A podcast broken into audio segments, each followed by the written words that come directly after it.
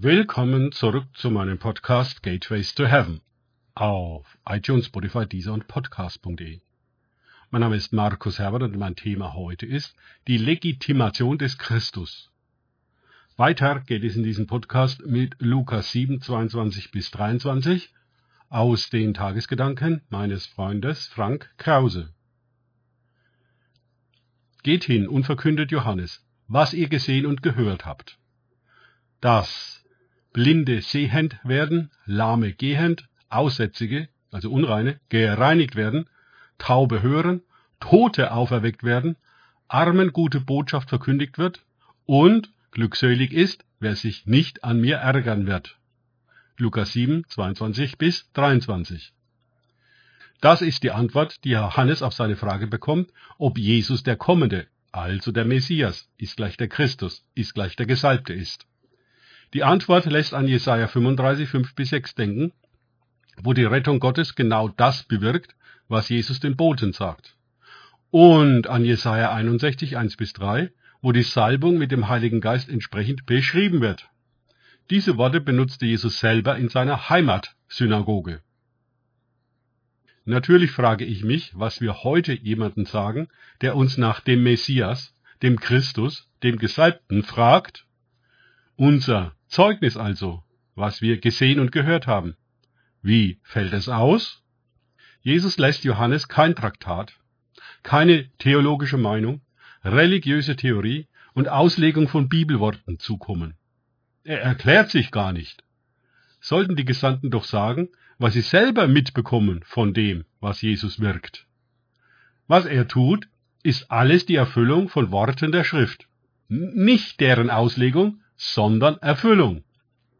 Mit ungekannter Machtfülle heilte er viele von Kranken und Plagen und bösen Geistern, und vielen Blinden schenkte er das Augenlicht. Lukas 7, 21. Jesus ist all dem überlegen, dem wir unterlegen sind. Auch nach Jahrhunderten von Forschung, Wissenschaft und Medien sind wir zu alledem nicht in der Lage, weil wir nur beschränkte Macht haben. Ich, Frank, weiß, wovon ich rede.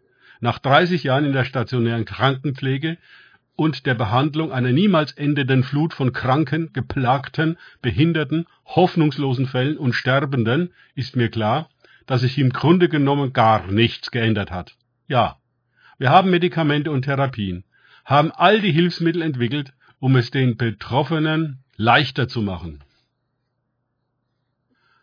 Aber was sie eigentlich brauchen, ist Kraft und Wiederherstellung.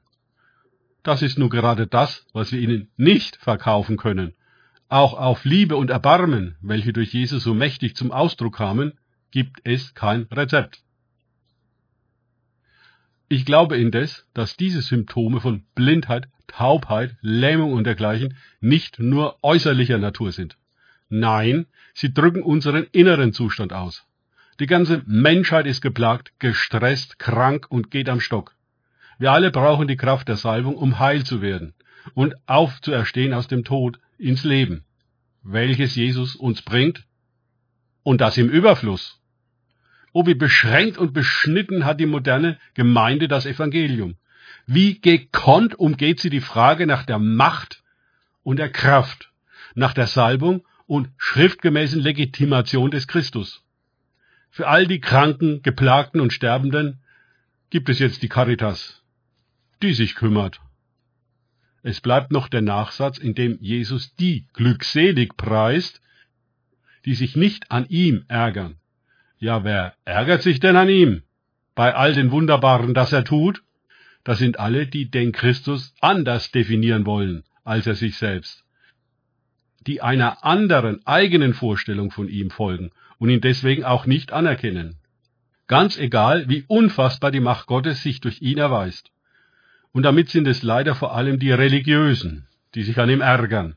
Denn sie wissen einfach immer alles besser und sehen in Jesus doch glatt den Teufel und einen Terroristen, den sie an die zuständigen Stellen ausliefern, um ihn fachgerecht zu entsorgen.